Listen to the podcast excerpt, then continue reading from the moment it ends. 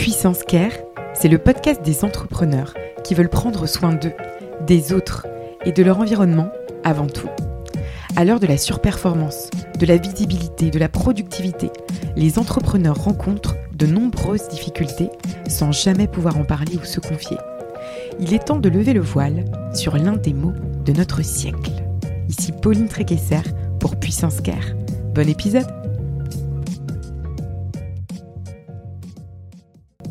Je remercie WeMind de soutenir la saison 2 de Puissance Care. WeMind, c'est la mutuelle des indépendants, avec une option pour maintenir ses revenus, mais c'est aussi une responsabilité civile professionnelle. Si vous êtes entrepreneur, solopreneur, freelance, prenez le temps de vous couvrir. WeMind, c'est une communauté, un service conçu pour les indépendants. Il y a même un comité d'entreprise inclus pour tous leurs membres, avec des bons plans pour toute la famille. Je suis membre de WeMind depuis 2018. J'ai bénéficié de leur accompagnement à plusieurs reprises et je vous les recommande vivement. Prenez soin de vous et rendez-vous sur www.wemind.io pour plus d'informations.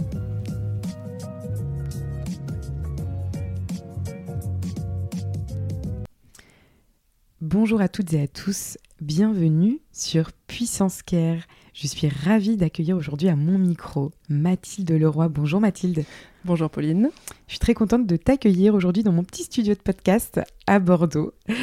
On est là toutes les deux, on s'est bu euh, un petit café, on a échangé avant de se poser enfin pour parler ben, de toi, Mathilde Leroy. Mathilde, tu as été élue il y a quelques semaines de cela, nouvelle présidente de la French Tech à Bordeaux. C'est bien ça? Eh oui, tout à fait. Et donc félicitations à toi Mathilde. Bravo pour ce nouveau euh, très beau projet. Alors, euh, pour ceux qui ne connaissent pas euh, du coup la French Tech Bordeaux, tu vas la présenter. Je précise que tu pars sur donc un mandat, un mandat de deux années à cette présidence, et que évidemment tu n'es pas toute seule à piloter ce, ce projet-là, et tu es accompagnée d'un super board qui a été aussi élu. Exactement. Est-ce que tu nous en dis un petit peu plus sur déjà la French Tech d'une manière générale cet écosystème, qu'est-ce que c'est? Oui, alors la French Tech, ben, ça, existe depuis, on vient de fêter les 10 ans, euh, à Bordeaux, mais aussi au national, parce que c'est à la base une initiative euh, du ministère de l'économie. Euh, à l'époque, c'était Fleur Pellerin qui avait imaginé ce, concept. D'ailleurs, ça s'appelait pas tout de suite French Tech, mais voilà. Et bah, le but de la French Tech, c'est vraiment de faire grandir l'écosystème tech français pour le faire rayonner notamment à l'international. Hein. Il y a toujours cet enjeu de visibilité et de faire émerger des, géants ou des, des, champions français dans la tech pour concurrencer nos chers GAFAM. et puis, bah, plus prosaïquement, c'est faire grossir ce secteur de la tech et accompagner les entrepreneurs, euh, les fondateurs de start-up dans leur développement euh, business, euh, à l'international, etc. Super. Et donc, du coup, ici, euh, euh, l'enjeu pour toi, en tant que président de French Tech Bordeaux, c'est bah, de fédérer les, les, les, acteurs de l'écosystème bordelais, les entrepreneurs de l'écosystème bordelais. Je crois que vous êtes euh, bientôt 1000 entrepreneurs. Hein, ouais, ouais, bah, 1000. écoute, on est un peu plus de 800 adhérents et c'est vrai que ça, ça, a augmenté régulièrement depuis la création de l'association en 2014. et donc, voilà, 800 adhérents. Donc, et plus de 32 000 emplois hein, euh, dans la tech. Euh, et ça recouvre euh, bah, Bordeaux, mais bien au-delà, ça va sur toute la Nouvelle-Aquitaine, puisqu'on a des adhérents aussi dans d'autres départements. voilà, et plein, hyper varié en secteur, en niveau de maturité, en taille de boîte. On fédère aussi des ETI et des grands groupes qui travaillent avec les startups. Et puis il y a tout un écosystème autour, bien sûr, d'incubateurs, d'écoles, euh, euh, d'entreprises partenaires, etc. Donc voilà, ça fourmille. C'est passionnant et surtout, ça va être passionnant de te voir évoluer dans ce nouveau, dans ce mandat-là de, de, deux ans. Je sais que tu as des combats, on en parlera tout à l'heure. En fait, t'es pas arrivée là par hasard, Mathilde? Euh, on se connaît depuis quelques années, nous maintenant, et ici donc on gravite euh, donc euh, du côté de Bordeaux. Si jamais il y a des Bordelais qui nous écoutent, on gravite du côté de Bordeaux. T'es pas arrivé là par hasard, et, déjà ce qui est magnifique, c'est que je crois que tu es la première présidente femme ici élue à Bordeaux Oui, si tout à fait, exactement. Voilà. Donc c'est aussi une belle consécration au bout de 10 ans. Une très belle consécration. Parce que malgré tout, alors il y, a un certain nombre de femmes à la tête des, des French Tech ailleurs en France. Donc finalement, la parité avance, mais malgré tout, dans la tech, les femmes sont, on le sait, sous-représentées.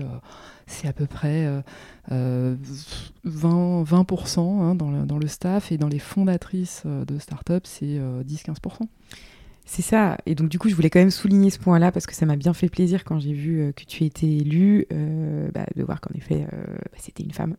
c'est peut-être un détail pour vous, mais pour nous, les femmes entrepreneurs, ça veut, dire beaucoup. Je disais que tu n'es pas arrivée là par hasard, Mathilde, puisque tu as une expérience assez significative en tant qu'entrepreneur. Euh, ces dernières années, du coup, tu as développé une boîte, une start-up, euh, ici à Bordeaux, une start-up qui s'appelle CasoArt, qui est du coup une plateforme de vente d'art en ligne. Euh, bah, d'ailleurs, c'est une des plus grosses hein, d'Europe, c'est ce que tu me disais tout à l'heure. Pour vous imaginer, on est sur du coup une galerie d'art en ligne. Aujourd'hui, on va parler de tout ça. On va parler de toi, Mathilde, Puissance Care, toi en tant qu'entrepreneur, toi en tant que femme entrepreneur, euh, et surtout les apprentissages, tout ce que tu as pu apprendre sur ces huit dernières années, et tout ce que tu vas pouvoir aussi dire, parce que bah, là, ça fait déjà plusieurs semaines que tu es à la présidence de la French Tech Bordeaux, tout ce que tu vois. Donc on va faire euh, évidemment euh, un épisode, vous avez l'habitude, autour de toi, Mathilde, de toi, de ta vision, de tes challenges, tes doutes, tes peurs, tes apprentissages. Mais aussi, je pense qu'à l'issue de, tout cela, on, on, prendra un petit peu de hauteur, avec une vision plus macro sur euh, bah, toi, ta, ta vision euh, de l'entrepreneuriat aujourd'hui, euh, et ce que tu observes, ce que tu vois, et ce que tu vas pouvoir apprendre du coup à nos auditeurs de, de Puissance Care? Alors, revenons un peu sur CasoArt si tu veux bien pour que tu nous racontes un petit peu bah, cette aventure incroyable. Huit années d'entrepreneuriat, c'est mm énorme déjà de tenir 8 ans en tant qu'entrepreneur. non mais c'est vrai, c'est une super belle aventure significative qui mm. fait de toi aujourd'hui aussi la présidente de la French Tech Bordeaux, la légitimité d'avoir de, accès à ce, à ce poste bénévole. Euh, raconte, raconte-nous tout. Ouais, bah Casoar, euh, c'était euh, un rêve. Euh, enfin, pour moi, c'était hyper important d'accomplir une mission. Si je, un jour je crée une boîte, et là, quelque part, bah, l'idée, c'était euh, d'aider les artistes à euh, bah, mieux vivre de leur art, à se faire connaître. Et euh, à l'époque, c'était 2015 hein, quand on a lancé. la plupart des artistes savaient pas très bien servir du web et pensaient que c'était juste impossible de vendre une œuvre sans que les acheteurs ne la voient en vrai. Donc j'ai fait face à pas mal de, de, scepticisme, je dois dire, au début. Aussi bien côté artiste qui me disait mais ce serait génial, mais ça marchera pas. Euh, bon courage. C'était un milieu, c'est un milieu un peu fermé, un peu opaque pour ceux qui en tout cas ne sont pas, euh, tu sais, un peu euh, des avertis, des, des, des, connaisseurs en fait. Tu ouais, absolument. C'est vrai que le milieu de l'art peut avoir un côté un petit peu snob, disons-le, hein, quand tu rentres dans une galerie. C'était d'ailleurs un de mes buts, c'était de rendre l'art plus accessible, démocratiser l'art, parce que quand tu rentres dans une galerie aujourd'hui, bien souvent les gens se sentent un peu bêtes, ils n'osent pas poser de questions, ils se sont intimidés. Et du coup, il y, a une vraie euh, monde à part de l'art, euh, extrêmement euh, élitiste, hein, il faut bien le dire. Alors après, dans les artistes, c'est hyper varié. Il y a des artistes très accessibles, d'autres qui ont un ego démesuré. Enfin, il y, a de tout. Hein, mais... mais... au final, moi, enfin, ce que j'adore en général dans la plupart des artistes, c'est que ils sont absolument passionnés, habités par ce qu'ils font et ils dédient leur vie à ça. Et souvent, il y a beaucoup de sacrifices qui vont avec ça, et euh, notamment financiers. Hein, mais euh, euh, et je suis hyper admiratif quoi, de, ces gens qui sont très entiers en fait en général. Et voilà, donc c'était, j'avais envie de d'aider ces, ces, ces, personnes qui me touchaient. Et, et puis je suis très fan d'art aussi, donc voilà, c'était ça un peu le, rêve. Mais il y avait besoin d'avoir un rêve, enfin c'est souvent le cas, hein, disons-le. Mais moi, en tout cas, c'était très important d'avoir voilà, ce côté idéaliste de, sauver le monde, au moins des artistes, tu vois. Et c'est déjà énorme. Tu me disais tout à l'heure en off que tu t'es créé en fait le job de tes rêves. Ouais, complètement. En fait, euh, enfin, moi, je, me souviens des débuts de Casoar. Franchement, euh, je, partais le matin, j'avais hâte d'arriver au boulot, d'ouvrir mon Mac et de commencer à bosser. J'étais, enfin, vraiment, c'était un bonheur de bosser euh, dans le milieu de l'art. qui m'avait attiré depuis longtemps, mais dont je n'étais pas issue au départ et en plus euh, de l'associer à la tech, que j'ai aussi beaucoup découvert hein, à l'occasion de la création de ce, cette entreprise, et où je me suis passionnée aussi pour l'innovation. En fait, le fait que de se dire, en fait, avec la tech, tout est possible. Enfin, il y a ce côté aussi complètement fascinant de l'innovation. Et euh, tu as mêlé finalement deux univers, l'art et la tech, et tu en as fait du coup euh, ce projet de plateforme. Voilà, c'est ça, exactement. Et du coup, euh, tu, j'imagine que tu as été euh, bah, entouré, tu as dû recruter. Enfin, comment, comment tu débutes, je veux dire, en termes de, pas de mindset, mais j'ai, l'impression que tu démarres tout feu, tout flamme, comme tu le dis, passionné, au taquet. Et... Yes. Juste, je voudrais revenir parce que, en fait, j'ai, j'ai mis du temps à oser quand même euh, me lancer. Euh, parce que euh, j'ai dit souvent d'ailleurs quand on m'interrogeait sur comment comment je m'étais lancée, je pensais ne pas avoir un tempérament entrepreneurial, ce qui est complètement fou en fait, parce que au contraire, en fait, plus j'ai avancé dans le projet, plus je me suis dit, mais c'est une révélation, mais, je, mais c'est tellement fait pour moi l'entrepreneuriat. Tu vois, ce côté euh, d'apprendre tous les jours, d'avoir chaque jour 50 000 nouveaux challenges et de devoir les relever et de, de, se mettre des, des, objectifs et de les atteindre et de, et de rencontrer plein de gens pour ça et de mixer les idées, les gens. Enfin, c'est absolument passionnant, enfin mm. voilà, vraiment. Et j'ai envie de dire aux gens euh, qui nous écoutent, euh, mais, mais aller dans l'entrepreneuriat, c'est un kiff absolu. Mm. Et en tout cas, me concernant, ça, ça correspondait mais vraiment à ma personnalité. Et c'est fou en fait de se dire qu'au début, j'ai pensé que peut-être ça le ferait pas. Quoi. et tu venais du salariat, enfin, tu étais salarié à ce moment-là. J'ai été effectivement salarié pendant pas mal de temps avant. Et tu vois, enfin, alors moi j'ai un passé de, de, bon élève qui aime bien faire, qui aime faire ce qu'on lui demande. Mm. Et c'est fou de se dire qu'en fait, euh, bah, en dessous de ça couvait une entrepreneuse qui adore la liberté. Une entrepreneuse dans l'âme. Voilà, c'est rigolo. Et qui n'avait que mm. besoin de déployer ses ailes et de, et de foncer à corps perdu sur un, sur un projet comme celui-là, le sien. Et ouais, exactement. Comment ça se passe ces huit années? Comment, comment est-ce que ça se passe les huit années d'une entrepreneur comme Mathilde Leroy? Bah écoute, euh, moi c'est vrai que je suis euh, extrêmement euh, énergique. J'ai une idée à la seconde. Donc voilà, un peu comme toi d'ailleurs Pauline. je pense qu'on se retrouve là-dessus. Donc ouais, non mais du coup, hein, bah, comme je dis, un grand kiff de pouvoir avoir des nouvelles idées, les mener à bien, fédérer des gens autour de ça. Et c'est un, un, grand bonheur de convaincre des gens de partir dans l'aventure avec toi. Mm. Parce qu'effectivement, j'ai démarré seule cette aventure. Et d'ailleurs, euh, alors j'ai essayé plusieurs fois. Euh, de m'associer. De trouver déjà, parce que c'est ça la grande difficulté, hein, de trouver déjà un associé. Et plus, quelques fois, enfin au moins une fois, on a, on a bossé plusieurs mois avec, euh, avec une personne euh, qui, était d'ailleurs géniale. Euh.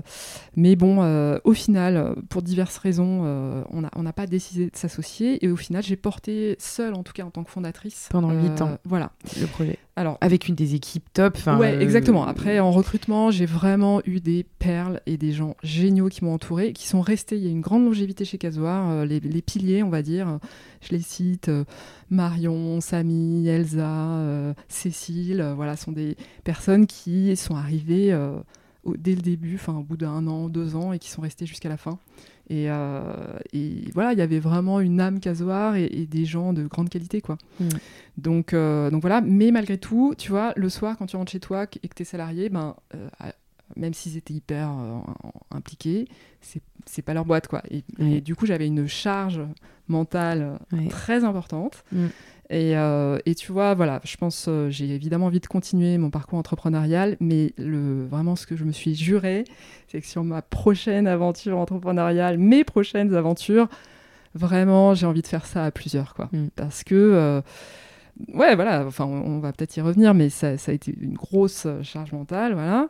Et en fait, je Enfin, je pense vraiment que même si tu te dis, bah, je donne euh, tout, donc je donne tout, mon talent, toutes mes idées, euh, j'essaie d'apprendre le plus vite possible, d'être la plus résiliente possible, euh, je bosse à fond, bah, en fait, on n'est juste pas omniscient, quoi. Enfin, voilà, mm. une boîte, ça demande beaucoup, beaucoup d'énergie, de ressources, et il faut savoir, et, je l'ai fait avec les salariés, mais, mais pas avec des associés, s'entourer de, de, personnes qui sont meilleures que toi dans d'autres domaines, quoi. Ça, c'est tellement vrai. Mm. C'est la vérité et beaucoup de gens, je pense, euh, beaucoup d'entrepreneurs peut-être qui ont trop d'ego, ont du mal souvent à, à s'avouer cela, à s'avouer ce, ce, cette chose de dire je, ne sais pas faire.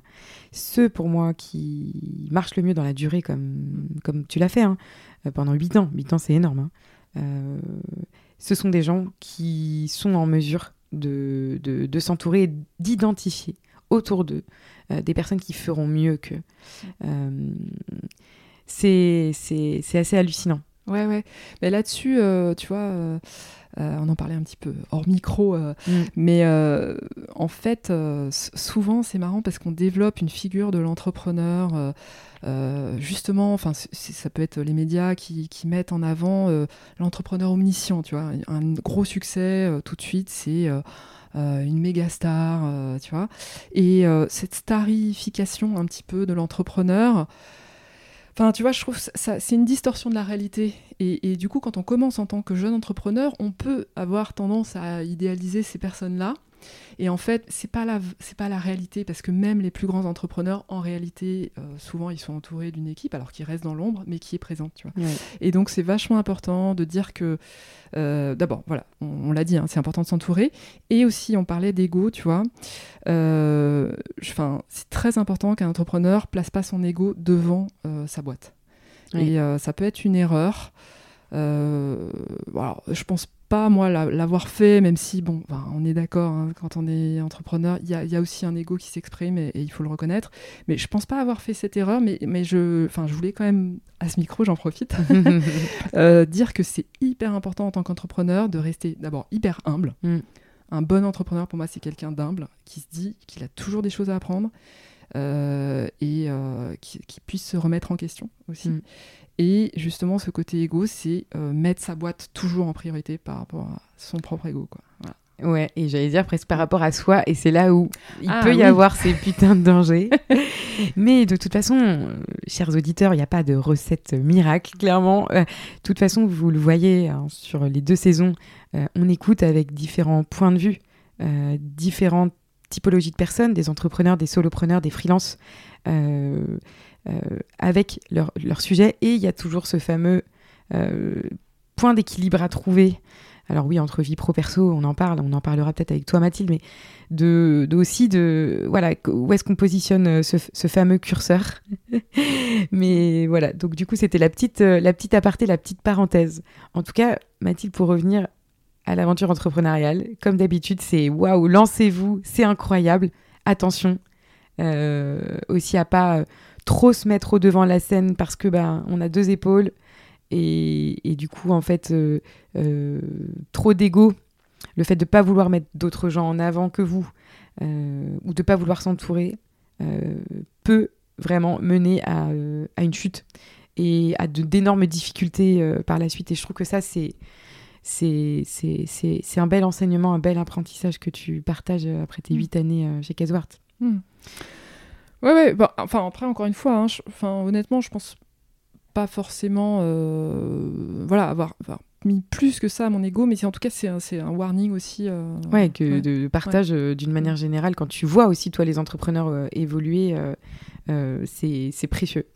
sur le volet sur le volet euh, ego, je pense qu'on a tout dit. Moi, je te vois depuis plusieurs années et je pense pas du tout que tu sois euh, euh, du coup sur ce sujet-là. C'est pas le cas.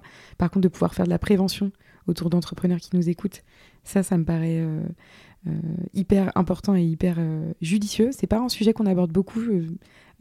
ici sur Puissance Care, on a parlé toi et moi là pendant un petit quart d'heure de charge mentale. Euh, J'aimerais bien aussi qu'on aborde peut-être l'équilibre un peu pro-perso. Huit années d'entrepreneuriat, t'es une femme, t'as des enfants. Est-ce que t'as envie juste de dire un petit mot par rapport à ça? Ouais, ouais, énorme sujet. Hein, donc, euh, bah, je suis ravie de, pouvoir en parler. Euh, c'est clair. En fait, enfin, en fait, les entrepreneurs fondateurs d'une entreprise, c'est l'actif principal d'une entreprise. C'est la valeur la plus importante d'une entreprise et donc ils doivent euh, pour le bien, bien de leur entreprise, autant que pour eux-mêmes, bien sûr, c'est très important, se préserver. Et, et, je dis, enfin, c'est un truc qu'on entend souvent. Euh, créer une entreprise, c'est un marathon, c'est pas mmh. un sprint.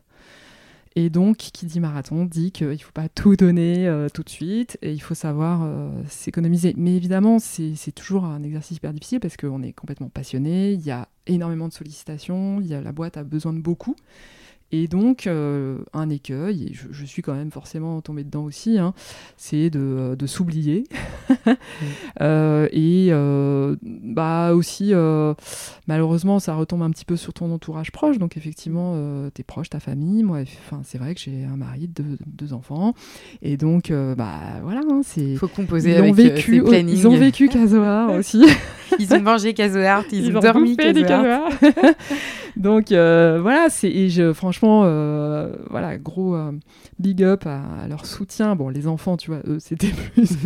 ils n'ont pas forcément demandé, enfin, ni mon mari d'ailleurs, mais, mais enfin, voilà, ils, ils ont été supportifs et ils ont compris, quoi, aussi que, euh, bah, en termes de temps, en termes de avoir euh, le, cerveau parfois qui est euh, bouffé par ça, quand bien même tu es présent à la maison, tu as tes, sujets qui tournent en boucle, euh, mm. voilà, et, enfin, il faut un petit sas de décompression mm. quand tu arrives le soir avant de vraiment te consacrer donc à la vie de famille.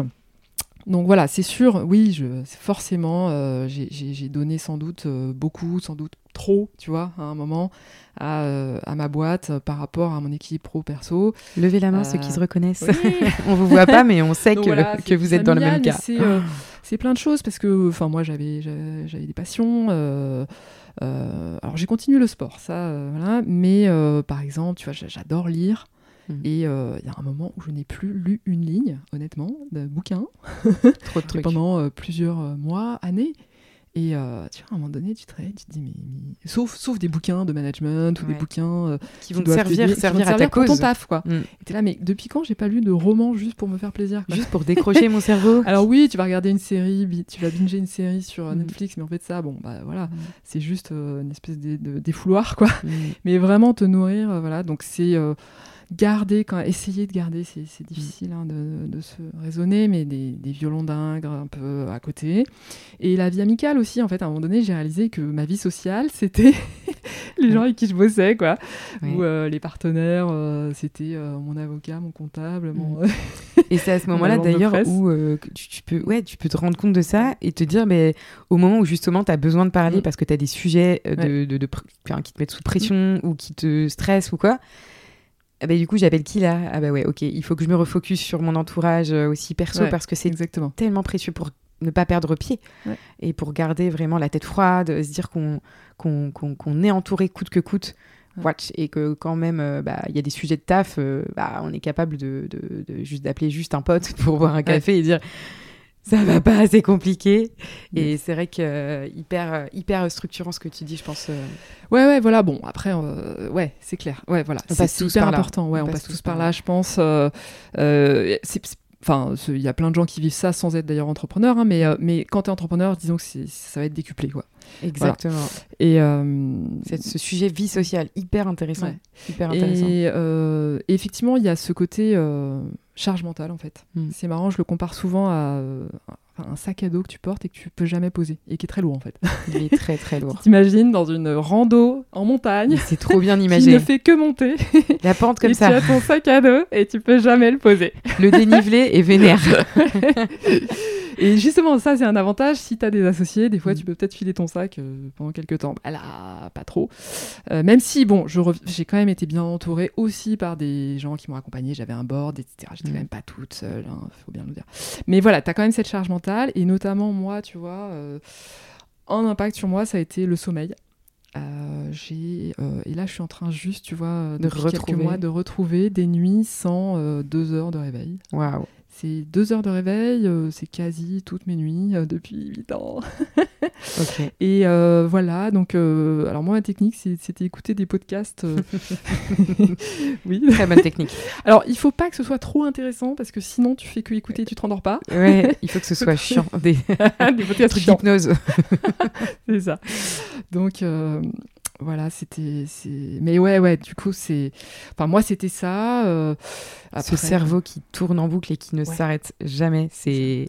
Tu, refais ta journée de travail, euh, tu, tu, reprends, revois tes décisions, tu rechecks. Alors, en plus, je suis, je suis une championne pour. Euh, j'ai pris une décision, puis après, je vais la, je vais la rescreener la nuit. Est-ce que j'ai bien fait de prendre cette décision? Voilà. Alors qu'en fait, un entrepreneur, bon, faut voir que dans une journée, tu as juste 50 décisions à prendre. Donc, tu Exactement. faire ça, quoi, objectivement. Bah, ouais, sinon, ça fait quand même euh, beaucoup de trucs à screener dans la nuit. Voilà. Et, et par rapport à. Pardon, je, ça me fait juste penser à un truc, mais euh, justement, dans une journée, tu as énormément euh, de, décisions, de sollicitations. De sollicitations.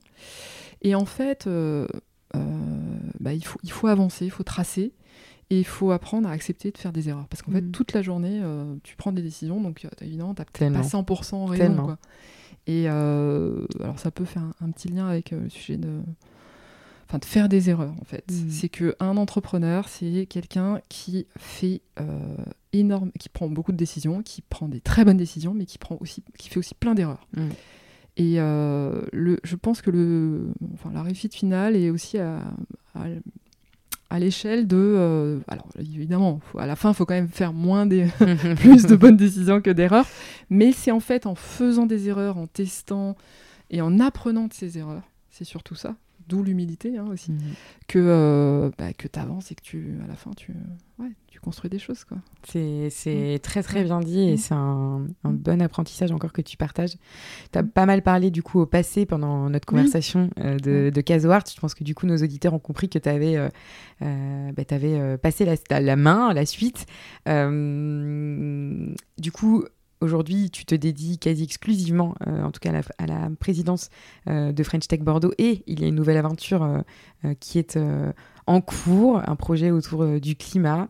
On en parlera peut-être un petit peu en conclusion.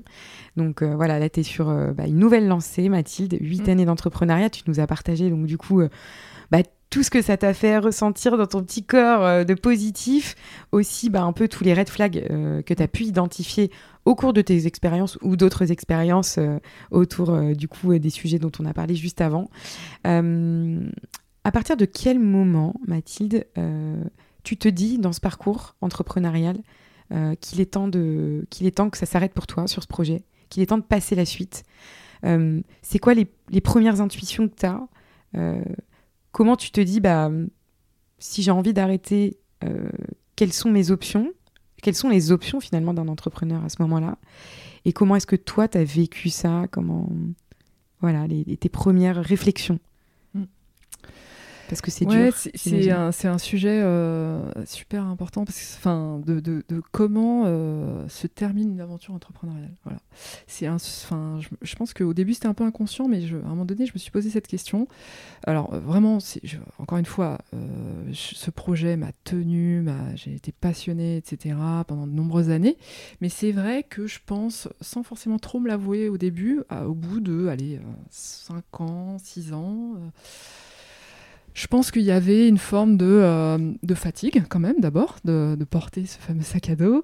Euh, d'envie de enfin je sais pas peut-être que mon esprit justement le côté être mono sujet parce que tu es tellement au taquet donc moi sur l'art sur ma plateforme ma marketplace comment développer le, le, taux de conversion comment développer mon chiffre comment marteler le discours aussi. Ouais c'est ça. Toujours et en fait peut-être que euh, enfin inconsciemment mon esprit a envie d'un peu d'air frais quoi tu vois mm. euh, et, et euh, et c'est vrai que c'est un espèce de ça devient un peu un casse-tête parce que euh, bah, c'est ton bébé, tu as, envie, évidemment, le premier truc que tu as envie, c'est que ça continue à se développer, que ça réussisse. ça euh, et tu te dis, mais comment euh, moi je peux m'ouvrir à d'autres choses tout en continuant à faire réussir mon projet? Le fameux homme clé aussi, ou quand tu es homme slash femme clé. Voilà.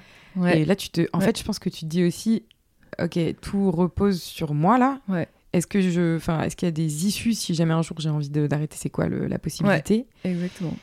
Et du coup, tu vas en parler. Et, et, tu disais aussi tout à l'heure que euh, tu es l'entrepreneur euh, aussi visionnaire qui aime lancer des projets. Et à un moment donné, quand c'est trop dans la gestion, il est temps pour toi de peut-être de, Ouais, c'est ça. Euh, ouais, c'est ça. Il y avait une envie, bah, comme je l'ai dit, hein, de, de, d'avoir un peu d'autres sujets. Et puis, il y a ce côté, enfin, moi je l'ai dit, j'ai trouvé mon Graal avec l'entrepreneuriat parce que j'adore créer, imaginer, faire sortir de terre des trucs nouveaux.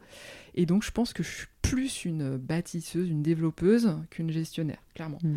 Et alors, euh, tu peux te dire, tu peux toujours entreprendre de nouveaux trucs dans une boîte, hein, bien sûr, mais c'est vrai qu'on était arrivé à un stade de casoir où on était quand même un peu plus dans la mmh. consolidation, dans, le, dans la gestion, que dans euh, je vais tout inventer, quoi, tu vois. Du coup, en plus, tu assurais, entre guillemets, ces deux postes-là, oui. de, de visionnaire entrepreneur et euh, un peu DG. Ouais. Euh, ah bah oui, puis en plus, on n'avait pas la taille critique, donc on a atteint jusqu'à 15 personnes chez Casoir, donc c'est très cool, mais on avait, j'avais pas la taille critique pour avoir un, DAF ou un RH. Donc en fait, bon, honnêtement, tu te tapes quand même des, des, fonctions, enfin des tâches administratives qui sont très relou, hein, disons-le. Mm. et ça prend quand même pas mal de place. Et de plus en plus de place. Plus ta boîte grossit, plus ça prend de la place. Plus tu as de plus en plus de fournisseurs, tu as de plus en plus de trucs. Euh, de salariés. Euh, de salariés, évidemment. Donc de les, RH, hein, c'est énorme. Hein, voilà, même si euh, voilà, ça s'est super bien passé. J'ai eu aucun souci RH chez Casoar. Mais, mais bon, c'est quand même plein de sujets. Tu as évidemment toujours des. La vie quotidienne, les, mm. les, vacances, les, maladies, les congés. Enfin, juste la gestion quotidienne. Et puis faire attention à ces gens-là aussi, à ces salariés, à ses équipes. Prendre la température, ça va, ça va pas. Euh, tout ça, ça prend de la charge mentale aussi. Hein. Je te laisse revenir. Voilà, donc il y a ça. Euh, donc effectivement, je commence à, me dire ça. Et, euh, et c'est un moment quand même où bah, post-Covid, hein, parce qu'on faut remettre ça dans, le, contexte. Hein. C'était post-Covid. Le Covid, pour nous, a été une super période. On a fait euh, plein de ventes, tout le monde achetait de l'art en ligne, c'était la folie. Le marché de l'art en ligne a fait x2 en 2020. Incroyable. Donc, euh, c'était un peu le momentum où je me suis dit, bon, bah, euh, let's go. du coup, pour me re me re-challenger, tu vois, j'ai lancé une levée de fonds pour faire développer, accélérer le développement à l'international. Ok. Euh, voilà, je suis partie de tambour battant dans cette levée. Ou un moment où d'ailleurs, euh, quelqu'un de peut-être plus euh, gestionnaire, bon père de famille, bonne mère de famille, hein, aurait peut-être dit bah non, on va peut-être rentabiliser la, structure et puis donner de la pérennité à la boîte. Bah non, moi j'ai voulu développer. Voilà, mm. c'est ce que je suis. C'était ta, c'était voilà. à ce moment-là ta vision. Et voilà. Et donc bon, bah, je le dis, c'est un truc que j'ai partagé. Voilà, j'ai pris un leveur de fonds pour lancer cette levée de fonds, levée de fonds qui ne s'est pas déroulée comme prévu. Euh, malgré les bons chiffres, les bons développements, etc. Parce que bon, bah, on était dans un contexte concurrentiel très fort, et notamment un gros concurrent qui a annoncé au moment où on était dans notre autre show une levée de 60 millions. Mmh. Euh, et ça nous a franchement un peu euh, voilà, coupé l'herbe sous le pied, disons-le. Euh, voilà. Donc c'est une levée que j'ai pas pu faire dans les conditions que je voulais, etc. Et donc bah, je dirais que ça a un peu du coup accéléré aussi bah, mon envie de, bah, d'essayer de, trouver des solutions, etc. Mais tu es toujours dans l'idée que c'est, ton bébé, que tu as envie de l'amener mmh. vers le succès, etc. Mais du coup, là, je, euh, me dis, bah, plutôt que de prendre euh, des fonds d'investissement, euh, en fait, l'idée, là, ça serait, et ça pourrait résoudre le problème de passer la main, ça serait de trouver un racheteur qui va investir dans la boîte et qui va en plus reprendre un peu à terme, peut-être, la gestion de la boîte, quitte à ce que je reste quelques mhm. mois, quelques années pour faire la transition. Donc, je suis passé dans un projet de cession de la boîte j'ai repris euh, un cabinet qui m'a accompagné pendant un an euh, là-dessus. Alors on a commencé en plus euh, hyper fort avec plein de boîtes qui voulaient nous parler, des grosses maisons de vente aux enchères. Enfin franchement, je me suis vue à me dire alors comment je vais gérer mon exit. non non mais c'est trop cool, c'était une période géniale. Et puis ben ça s'est pas exactement passé non plus comme prévu. Euh, parce que euh, voilà, on est aussi à un moment donné d'une conjoncture euh, un peu moins favorable là encore. Il y a des questions de momentum, des questions de toujours moment. Toujours en ce moment. Et voilà, donc cette session, on a avancé au maximum. Au final, la boîte, pendant ce temps-là, n'était pas encore rentable, même si on a tout fait pour la rendre rentable en allant vers le B2B, et ça a avancé dans des super bonnes directions de ce côté-là. Mais voilà, le timing a fait, et donc je le raconte, je l'ai raconté déjà, mais qu'on a cédé la boîte, mais on n'a pas pu la céder dans les conditions dans lesquelles on aurait voulu le céder. Euh, c'est-à-dire que je l'ai, enfin, pour le dire, je l'ai cédé au tribunal. À, pour le coup, en revanche, euh, un acteur que j'adore, puisqu'on a eu le choix entre deux repreneurs. Euh, et, je l'ai cédé à Art, qui est un acteur anglais avec qui je discutais depuis longtemps déjà dans le cadre de la session, voilà, et qui est une boîte géniale, qui a une supervision et qui a repris tous nos artistes, qui a repris notre équipe et euh, le projet continue. Et pour moi, c'était un truc hyper important. Tellement précieux. Donc euh, pour moi, au final, euh, voilà, je suis, je suis hyper contente de, de, cette issue au final, même si, bon, bah voilà, hein, c'est sûr que j'aurais pu en plus enrichir mes actionnaires et m'enrichir, ça aurait été top. mais, mais voilà, au final, pour les artistes, pour les salariés, je suis quand même contente de cette issue. Et euh, tout ça pour dire que euh, je sais plus pourquoi du coup j'étais partie là-dedans, bah, voilà la fin de casoir et, euh, et comment j'ai passé la main? Bon voilà, c'est bah, finalement ça a été comme ça, voilà. et c'est très bien. Et c'est donc du coup pour peut-être reboucler la boucle, de se dire qu'on on, passe toujours aussi un peu des apprentissages à nos auditeurs, c'est justement globalement c'est quoi les possibilités justement quand tu décides d'arrêter. Mm. Peut-être que ça ça pourrait être cool. Bah, Tu vois si je reviens en arrière, après c'est toujours difficile. Enfin, refaire une décision a posteriori, c'est toujours facile, mais tu vois, je pense que ce moment où j'ai voulu lancer une levée de fonds, euh, bon, il y, avait quand même des bons signaux, mais c'était aussi parce que je voulais euh, me rechallenger là où euh, bah, j'aurais peut-être aussi pu prendre la décision de passer la main à un autre, une autre personne qui aurait pu devenir DG et moi potentiellement partir sur un autre projet, tu vois. Et ouais, bah, voilà, ça aurait été une manière, une autre manière potentiellement à ce moment-là. Euh, bon, je ne sais pas comment euh, le projet aurait continué, mais je pense qu'en fait, à ce moment-là, maintenant, a posteriori, je peux dire que la boîte avait plus besoin d'aller chercher la rentabilité plutôt d'aller mmh. rechercher de la growth et de la croissance. Euh, voilà. Mais ça, c'est, ça permet de faire le lien un petit peu avec les startups et, ce et en fait, ce qui se passe aussi un peu en ce moment dans le milieu des startups. Oui, tout à fait. Euh, et en plus, du coup, on passe sur cette casquette de président de French Tech Bordeaux. De, je trouve ça passionnant, en fait, euh, que tu puisses évoquer tous ces sujets-là, euh, en fait, aujourd'hui au micro de Puissance Care. Et avec cette casquette-là aussi, bah, tu as cette vision un peu macro de l'univers des startups et de cet écosystème-là en ébullition. Euh, mais qui en ce moment défraye un peu la chronique aussi, et un peu dans les médias, on sent que c'est tendu. Euh, bah, justement, moi, j'aimerais euh, peut-être que qu'on qu jump là-dessus, c'est sur ta vision un petit peu de, de, de, de, cet écosystème, de ce qui est en train de se passer, et ce que ça impliquait d'ailleurs aussi ouais, pour toi. Bah, en fait, effectivement, il y a eu, on est un peu dans une correction après des excès, il faut le dire. Euh, il y a eu une bulle euh, de, des valorisations de start-up euh, dans les années où les taux d'intérêt étaient très bas et en fait les placements en start-up pour les investisseurs étaient en fait, voilà, certains investisseurs disaient ça nous coûtait moins d'argent d'investir dans une start-up que de garder l'argent placé sur nos comptes quoi. Donc il y a eu beaucoup d'argent qui a été déversé dans les start-up, trop sans doute des levées trop élevées avec euh, du coup euh, une startup qui se retrouve avec énormément de cash euh, donc, et, qui en plus doit le dépenser à un rythme rapide.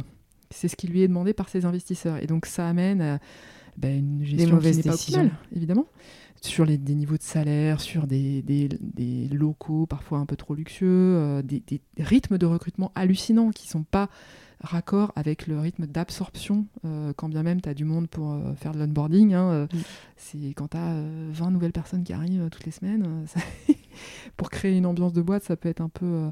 Enfin voilà, donc c'est des excès, et là, il y, y, a une correction qui se fait, je pense, et on revient un peu à la normalité. Mm. Et d'ailleurs, bon, c'est pas, je tiens à dire, c'est pas non plus la cata, hein. on revient en fait tout simplement à des niveaux d'investissement d'avant Covid, quoi. Mm. On est à peu près dans les niveaux de 2000 2019. Quoi. Mmh. Donc, euh, retour à la normale.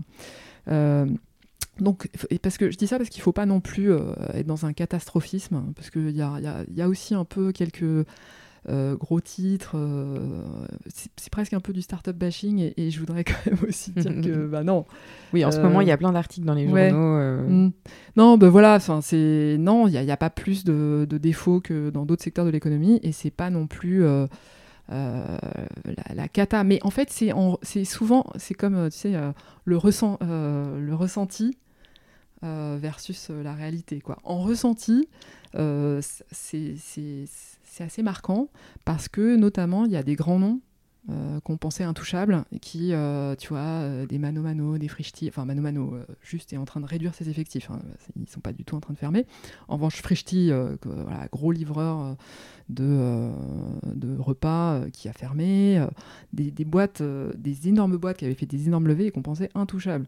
Et en fait, bah là, on se dit waouh, ça, ça, ça, chahute fortement. Quoi. Donc c'est juste que c'est aussi des noms assez marquants. Euh, mais au final, enfin, quand même, en, termes de nombre de, de défauts de boîte, euh, voilà, c'est pas euh, non plus, enfin, ça, ça reste dans des rythmes un peu au-dessus d'avant, mais, mais, mais c'est une normalisation aussi. Donc voilà, je voulais aussi quand même. Euh, c'est vachement bien que tu mm. que évoques ce sujet-là, en fait. Euh, et aussi quand on reboucle un petit peu avec la fin de l'aventure, je parle toujours un peu de cycle dans la vie de l'entrepreneur. Mm. Tu sais, tu as, des, as des cycles, en fait. Tu, tu, montes une boîte, tu la fermes, tu la cèdes, tu la revends. Enfin, en fait, c'est ça les options un petit peu de, dont on parlait d'un peu tout à l'heure. Et il y a ce côté un peu de, pas de non-dit, mais de finalement, euh, comment est-ce que tu comment est-ce que arrêtes cette aventure-là? Comment est-ce que tu le dis de manière très concrète? Et, là, en fait, j'ai l'impression que du coup, tous ces sujets-là qui arrivent dans les médias, euh, les journalistes s'en emparent, font des sujets, disent ouvertement qu'une boîte s'arrête ou pas. Est-ce qu'il y a, ça y est, on arrive à un moment où, euh, où peut-être l'entrepreneur aussi, on le prend pas plus en considération, mais où on a moins peur de l'échec entrepreneurial avec des gros guillemets. Oui, oui, non, mais c'est un, un énorme sujet, évidemment. Euh, je crois qu'en France, euh, enfin, alors moi, je vais, je vais essayer d'œuvrer pour que euh, ce soit plus, enfin, compris. accepté, etc. Mais je pense que voilà, il y, a du boulot. Hein. Ça va être la force de ton mandat. L'entrepreneuriat, c'est pas que le succès, les strass, les paillettes. On veut du vrai. On veut de l'authenticité. On veut des gens qui ont traversé des épreuves. Et, c'est là où tous les entrepreneurs en vivent. Mais il y, a, deux typologies d'entrepreneurs. Il y a ceux qui ne le disent pas et qui se font souvent du mal intérieurement. Et donc ça, ça va nous amener sur le sujet du care. Hein. Et il y a ceux qui le disent. Euh, ouvertement, euh, ou moins, mais en tout cas, qui l'assument à un moment donné. Et je trouve qu'on est un peu là-dessus, là, en train de, un peu d'aller révéler un peu en ce moment le, bah oui, il y a des boîtes qui ferment. Bah oui, exactement. en fait, euh, bah, c'est la vie de l'entreprise. Ça s'ouvre, ça se ferme. Exactement. Ouais, ouais, exactement. Donc, euh, enfin, d'abord, euh, mais ça, on le dit souvent, hein, mais on, sait que dans pas mal d'autres pays, en particulier aux États-Unis, qui est un, peu la, patrie de, l'entrepreneuriat dans la tech euh, et dans l'entrepreneuriat en général, avoir monté des boîtes qui n'ont pas forcément fonctionné, c'est un, un, gage de. Enfin, c'est des galons d'entrepreneurs, en fait. et on va souvent plus reconnaître un entrepreneur qui a planté des boîtes que que pas. Ça, c'est fou, cette culture américaine qu'on ne retrouve pas du tout d'ailleurs en France. En mm. fait, ici, vraiment, c'est. Non, non, c'est vrai qu'il y a un peu euh, euh, une ostracisation. Euh, voilà, c'est comme ça. Sauf qu'un jour, ça se termine. L'image du patron, le patron, c'est. Quelqu'un de fort. Ouais, c'est quelqu'un de fort. Et puis, qui est. Voilà, un autre signe aussi, c'est que, tu vois, quand tu, quand tu arrêtes ta boîte comme ça, tu, tu n'as aucune, aucune aide, tu n'as pas de droit à Pôle emploi. Bon, bah, c'est la punition, quoi. Tu es un peu puni. Euh, et tu peux être aussi un peu puni en termes d'image, euh, etc. Et c'est dommage parce qu'effectivement, euh, en fait, derrière ça, alors il, faut savoir reconnaître les erreurs, hein, mais derrière ça, en fait, c'est c'est en fait énormément d'apprentissage. Tellement de boulot aussi. Euh, oui, bah voilà. Mais en fait, euh, euh, d'abord, enfin, souvent on se bat pour qu'il n'y ait, pas de dommages collatéraux. Et là, c'est le cas, c'est le plus important, qu'il n'y ait pas des pertes de salariés, qu'il n'y ait pas. voilà. Et donc, c'est très important. Mais c'est aussi, enfin, au final, c'est vraiment. moi, je l'estime qu'en tant qu'entrepreneur, je suis aujourd'hui plus accompli je, je, je, je, suis plus aguerri et je sais que je serai meilleur dans mon prochain projet entrepreneurial que je, que je n'ai enfin je n'ai fait qu'apprendre et, et, tout ce que j'ai appris sur Casoir euh, va me rendre meilleur. C'est passionnant. Euh, donc donc euh, voilà, il faut, il faut changer le regard sur ça, c'est clair, c'est très important. Et, et moi je suis hyper admirative, il y a encore très peu de gens hein, qui le font. Moi, je dois dire que quand j'ai vu que ça allait être quand même compliqué sur la fin, j'ai pu échanger en particulier avec une, fille euh, géniale avec qui je fais un petit clin d'œil, Marie Mérouse de Barbotix. Oui, tout à fait. Qui, alors qui elle a été hyper courageuse parce qu'elle a. elle viendra sur le podcast. On va l'inviter, Marie, si tu veux venir. Ouais, bah, elle, nous entend peut-être depuis le Québec où elle est partie, mais elle a, en fait, elle, elle carrément, elle s'est filmée en sortant du tribunal de commerce, en pleurs en plus. Non, c'était hyper, hyper, hyper fort, puissant. Waouh. Mais du coup, euh, bon, elle a dit des choses, tu vois. Euh, je, pense, je trouve qu'elle s'est un peu trop flagellée, euh, mais bon, voilà, ça fait partie, chacun le fait. Je, trouve qu'elle méritait pas d'autant se flageller, quoi. Mais bon, c'est pas grave. Mais en tout cas, moi, je l'ai appelée et elle a été absolument géniale. Elle m'a donné plein de super conseils. Et, et franchement, voilà, j'ai pu faire des bons choix, notamment. Enfin, la session de 15 heures s'est fait en pré-pack session qui est un dispositif génial qui a accéléré le processus et qui a permis de ne pas abîmer la boîte euh, dans cette période un peu difficile. Donc euh, ça a été très rapide. Bref, donc euh, voilà, elle m'a donné des super conseils. Donc, et, en fait, le truc c'est que quand tu es dans cette situation-là, bah, tu n'oses pas forcément trop en parler, évidemment. Mm. Et du coup, bah, c'est quand même le propre de l'entrepreneuriat, c'est de s'entourer de conseils, de gens qui vont... T'aider aussi dans les moments plus compliqués. Et en donc, exactement. Et le problème sur ce sujet-là, c'est que les gens n'osent pas en parler. Voilà. Donc, euh, alors il faut que ça change. Ça peut, mais moi je le respecte tout à fait que ça puisse se faire dans un cadre confidentiel, parce que voilà. Euh, et c'est des choses auxquelles je réfléchis maintenant au sein de French Tech, d'essayer d'organiser des cellules euh, bah, de que, de discussion, enfin de sollicitation avec des experts, mmh. bah, que ce soit juridique, financier, de ces questions-là. Mmh. et, on peut le faire assez en amont en fait. Euh, il faut le faire d'ailleurs assez en amont. Euh, quand on sent que bah, anticiper euh, voilà et se prendre les bonnes décisions avec mm. anticipation des fois ça peut vraiment résoudre voilà, tellement de sujets des, des, super belles exits qui sont passés à un cheveu du dépôt de bilan il y en a plein mm. aussi mais bien donc sûr. voilà donc c'est clair en fait la vie d'un entrepreneur c'est pas un long fleuve tranquille à la fin d'ailleurs c'est peut-être là où il faut parler le plus tu vois Mathilde mm. ça me fait dire ça parce que tu parlais de, du, du fameux petit cheveu là et en fait, bah, si tu le dis pas, comment les gens peuvent le savoir En fait, c'est toujours pareil. C'est quand tu as besoin de quelque chose, bah, j'avais besoin, mais du coup, bah, tu l'as dit, bah non, bah, euh, du coup, bah ouais. Et je pense qu'il y a, comme tu dis, des exits de boîtes. Donc, euh, l'exit, pardon, la sortie, hein, pour ceux qui sont un peu moins familiers avec ce, non mais cette espèce de jargon anglo-saxon, mais voilà, malgré nous, euh, les fameuses sorties, la fameuse bah, fin, suite d'une boîte. Euh, euh, et, en effet, ça se joue à pas grand chose. Et c'est là où il faut parler. Du coup, on comprend mieux, Mathilde, pourquoi euh, aussi bah, tu es là aujourd'hui à mon micro, au micro de Puissance Care. Je sais que ce sujet-là, du coup, de par ton expérience d'entrepreneur, mais comme finalement tous les entrepreneurs, bah, ce sujet, pourquoi ce sujet t'est cher? Et je sais que c'est aussi un de tes combats pour ton mandat. Comment, voilà, comment tu vois les choses sur ce sujet-là et, qu'est-ce que, est-ce que tu voudrais dire un mot là-dessus, toi, par rapport euh, à ce sujet du CARE euh? Ouais, bah, on, a parlé de, finalement de charge mentale, de, sommeil, de l'équilibre euh, mental et, de santé de l'entrepreneur, et qu'il doit, il ou elle doit s'en soucier. et ça veut dire bien s'entourer, moi, c'est fou, tu vois, dans 8 ans d'entrepreneuriat, j'ai pris un coach au bout de 6 ans. Mm. bah, c'est bien trop tard. Alors, c'est un budget, bien sûr, mais, euh, mais c'est en fait indispensable de pouvoir euh, échanger, pas sur des sujets strat, euh, business, mais juste de pouvoir, entre guillemets, vider son sac. un peu d'introspection. Et de, voilà, de miroir, etc. Donc, enfin, sensibiliser les entrepreneurs à l'importance d'être accompagnés, pas que sur le business, mais aussi sur ce côté plus perso. Voilà. C'est hyper important. Donc, se faire coacher, euh, mais ça devient, c'est un indispensable. Il devrait y avoir un service public du coaching d'entrepreneurs. bon, alors French Tech va pas pouvoir payer des coachs gratuits à tous les, adhérents de French Tech, malheureusement. On un, jour peut-être, un jour peut-être. Un jour peut-être. Mais il y a, je trouve en tout cas, un vrai sujet pour sensibiliser à l'importance de voilà d'être accompagné. C'est le rôle aussi des investisseurs. Hein. Enfin, si je puis me permettre. Un jour, euh, je pense qu'il va falloir euh, mm. que ce soit dans la matrice, beaucoup plus que ça ne l'est. Alors maintenant, il y a des investisseurs aussi plus à impact, tu vois des fonds impact. Est-ce qu'il ne faut pas sensibiliser les investisseurs euh, des fonds impact sur ce sujet-là Tu parlais aussi de tout à l'heure de l'assurance enfin, homme-clé et j'aimerais que tu en touches un mot parce qu'on n'en a jamais parlé sur le podcast. Je fais juste le lien avec ce que je, enfin, mon propos et ce que j'avais un petit peu euh, en tête.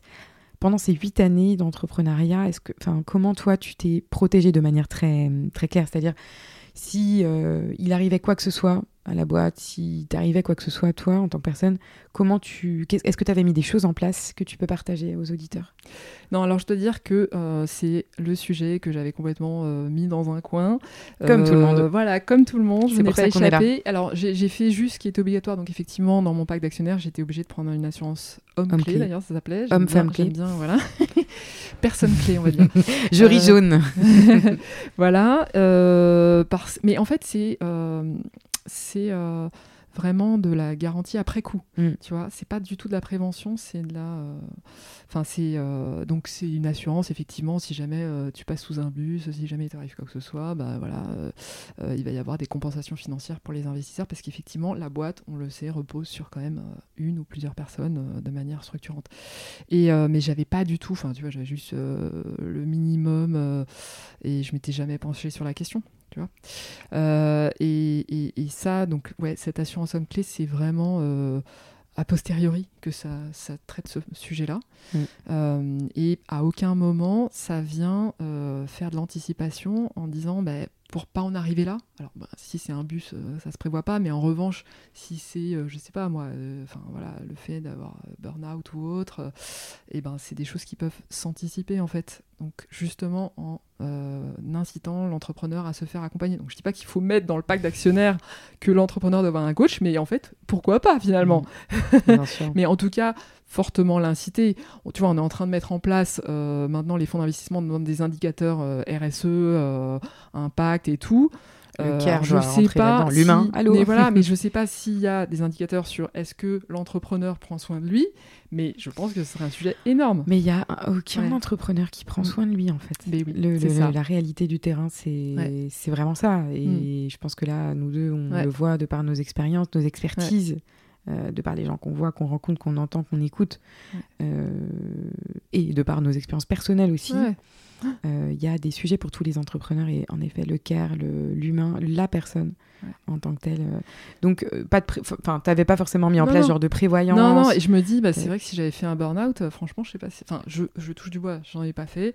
Après, il y a eu des moments, euh, c'était chaud, hein, mais, euh, j'ai pas, tu vois, je, suis allé au boulot tous les jours et j'ai fait ce que j'avais pensais, ouais, y pensais pendant ces huit années? Genre, tu t'es dit à des moments, merde, putain, si je tombe malade, s'il m'arrive quoi que ce soit, ou tu t'es fait des peurs des... Ouais, c'est marrant. Parce, que, tu as deux enfants en plus. Mais oui, en plus, non, mais c'est vrai, mais en fait, euh, je sais pas, c'est un truc que j'ai un peu occulté, c'est bizarre, mais c'est... Comme quand je réalise, mais c'est ouf, quoi. Parce qu'effectivement, s'il m'arrivait un truc, mais juste... Cette mise en danger. bah, c'est que, bon, vous le savez, hein, vous nous écoutez au fur et à mesure des... C'est des questions que je pose à tous les gens qui passent à micro, mais Bon, euh, globalement, si vous n'avez pas de prévoyance, du coup, euh, avec option de maintien des revenus, euh, bah, du coup, si vous tombez malade, vous avez que dalle. et ça, c'est chaud. Et en plus de ça, bah, on le disait tout à l'heure avec Mathilde, hein, il n'y a pas de chômage, il n'y a pas de. Si demain vous devez arrêter du jour au lendemain parce que la boîte se casse la gueule ou pour toute autre chose, vous êtes malade, vous, vous, avez un accident, enfin, tout peut arriver. ou vous faites un burn-out ou autre chose, bah, bah, du coup, vous avez rien. Donc voilà, c'est bon, le sujet de la prévoyance, évidemment, qu'on en reparle à chaque fois. Donc, Mathilde, si un jour tu remontes une boîte, ce qui n'est pas le projet là du jour, tu me prendras une prévoyance dès le début. Ouais. Et d'ailleurs, bah, quand tu commences à te mettre tête dans le guidon dans ton taf, euh, il faut le faire avant. Faites-le au moment de vous lancer, en fait. Euh, ça doit être un, un impondérable. Il faut prendre soin de soi, c'est précieux. Donc, une assurance homme ou femme clé, personne clé. Mm. Un mot là-dessus, ça permet quoi, en fait?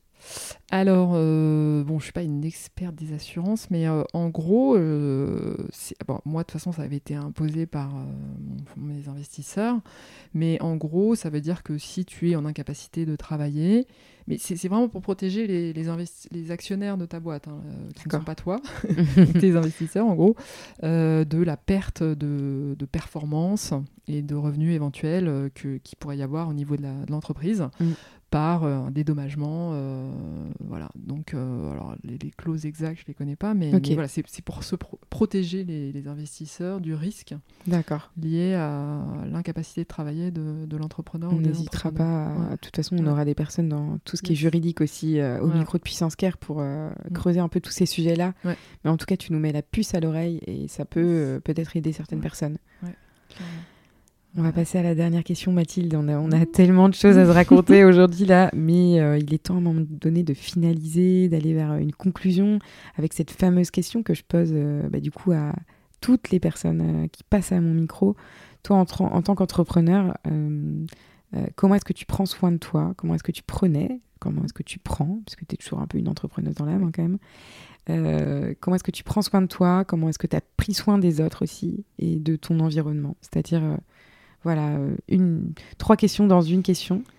Mais c'était quoi un peu ton, ta manière de, de, voir les choses sur le sujet de, du prendre soin de soi? Ouais, bonne question. Euh, je l'ai pas assez fait, ça c'est sûr. Encore une Mais j'ai appris. Euh, bah, je dirais c'est quand même euh, euh, bah, avoir, se garder du temps pour soi et pour faire quand même des choses qui, qui, qui te permettent toi de te nourrir. De, ouais, de te nourrir, de, euh, d'avoir aussi des, des temps de, de, de, réflexion, de pensée juste pour toi. Et moi, c'était pas mal dans le sport. Mmh. Euh, tu pratiques quel sport? Donc bah là, c'est. Enfin, alors j'ai un un bootcamp okay. tous les samedis matins au parc bordelais. Voilà. c'est cool. hyper intense, mais du coup, euh, tu vois, je, là, c'est plutôt dans, dans l'effort hein, hyper intense que je me. Je Super. Me, je me défoule, quoi. Ouais. Et, et euh, je vais courir aussi. Et mmh. donc là, c'est plus des temps où j'ai j'ai temps pour la toi. musique et mm. j'ai du temps je, dans ma bulle quoi. Je suis dans ma mm. bulle voilà. Et ça c'est voilà. Donc ça c'est perso. Après ben j'ai évidemment ma famille euh, qui est hyper importante euh, mes enfants euh, mon mari tout ça. Donc c'est euh, voilà euh, essayer de que, que, mes choix pro euh, n'aient pas d'impact sur, sur eux, donc leur montrer que c'est ma priorité, donc ça veut dire, c'est la, la, chance d'être entrepreneur, c'est que euh, bah, s'il y a une sortie d'école, bah, tu peux y aller. Oui. Alors tu, du coup, euh, tu est-ce qu'on est qu prend le temps ouais, c'est ça. Je vais compenser en bossant jusqu'à minuit, mais j'y vais. Oui, tu peux, c'est ça, gérer ton. Euh, mais non, mais d'ailleurs, ne, ne vous obligez pas. Ça, c'est l'erreur peut-être que j'ai faite mm. de me dire ah bah puisque j'ai donné l'après-midi, il faut que je compense. Bah, mm. Non, en plus, t'as pas. En fait, en réalité, t'as pas de boss qui va te taper sur les doigts. Hein, donc, non, mais ça, Exactement. des fois, c'était. J'avais une espèce de, de, de, de d'autorité imaginaire au-dessus de moi qui me disait on est nos bourreaux on est nos propres bourreaux voilà donc c'est euh, on a la chance d'être libre dans notre emploi du temps donc euh, profitons-en pour mm.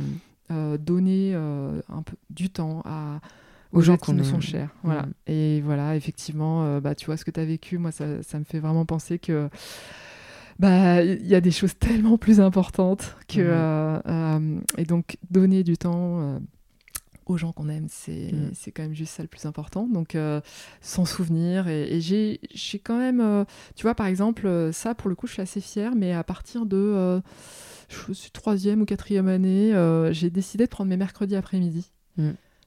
justement, liberté de l'entrepreneur.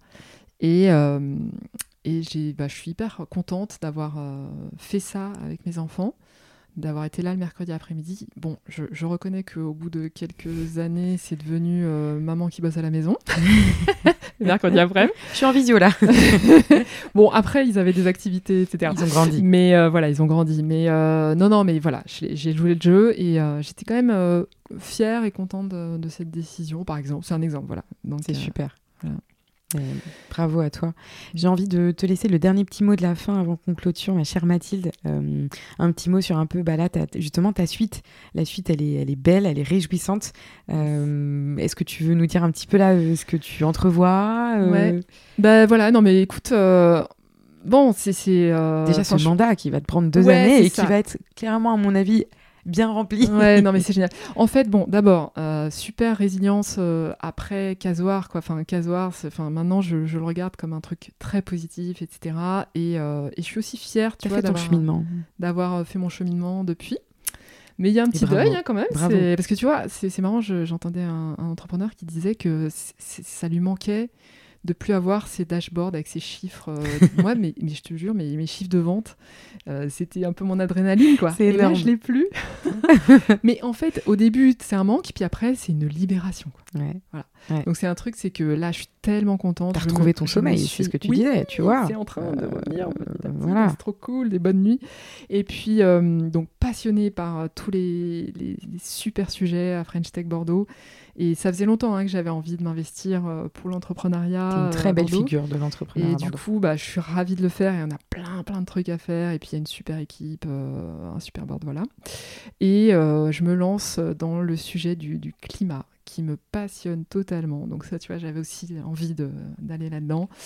Donc j'ai rejoint effectivement euh, je, voilà, Régénération, qui est une start-up bordelaise qui œuvre dans la transition vers l'agriculture régénératrice. voilà, de l'art à l'agriculture. Très bien, il n'y a qu'un pas. Mais euh, exactement, et je suis totalement passionnée. euh, franchement, les problématiques de l'agriculture, c'est, c'est en fait c'est ce qu'on mange, c'est, euh, c'est notre terre, c'est notre paysage, c'est, c'est, mais c'est juste essentiel et c'est l'avenir aussi bah, de notre planète. Donc, enfin, on touche à des sujets énormes et c'est absolument passionnant. Donc voilà, donc je m'éclate et et il y a plein de, à mon avis, plein de choses à, faire avec euh, cette belle boîte Régénération euh, que j'ai rejoint effectivement il y a quelques semaines, quelques mois. Superbe. Et du coup, est-ce que c'est pas aussi finalement la suite logique euh, bah, de, de l'entrepreneur que aussi de, bah, d'être entrepreneur et puis de repartir sur des postes euh, euh, ou de rejoindre d'autres boîtes pour souffler aussi un peu Enfin, tu vois, il y, a des- y a un truc comme ça. de- Voilà. Non, mais je l'ai dit là quand j'ai. Parce que je me, je- quand j'ai rejoint Régénération, j'ai parlé avec Tho- Thomas, le CEO, et je lui ai dit Mais écoute, euh, enfin, moi je suis tellement. Enfin, là, franchement, je suis hyper contente d'être à tes côtés. Et. Euh, Enfin, Que je- ce soit toi qui portes. Ouais, exactement. Vas-y, Disons-le. le sac. je te laisse le sac. Mais par contre, tu sauras aussi Ouais. exactement, Mm. à contrario, comment l'épauler, Ouais, comment prendre soin de lui, comment lui dire de prendre soin déjà de lui. une énorme, euh, tu vois, compréhension Passionnant. Euh, tu vois, je lui dis bon ben là, euh, c'est quoi, c'est quoi le Mm. problème, là C'est euh, parce que des fois il est, il est fatigué. Je lui dis oui, bah je sais ce que c'est. Enfin, Mm. Tu vois. Et Je donc euh, on a une un super fit aussi sur Oui. euh, la compréhension mutuelle. De par cette expérience que tu as eue. avec euh, voilà. Bien sûr.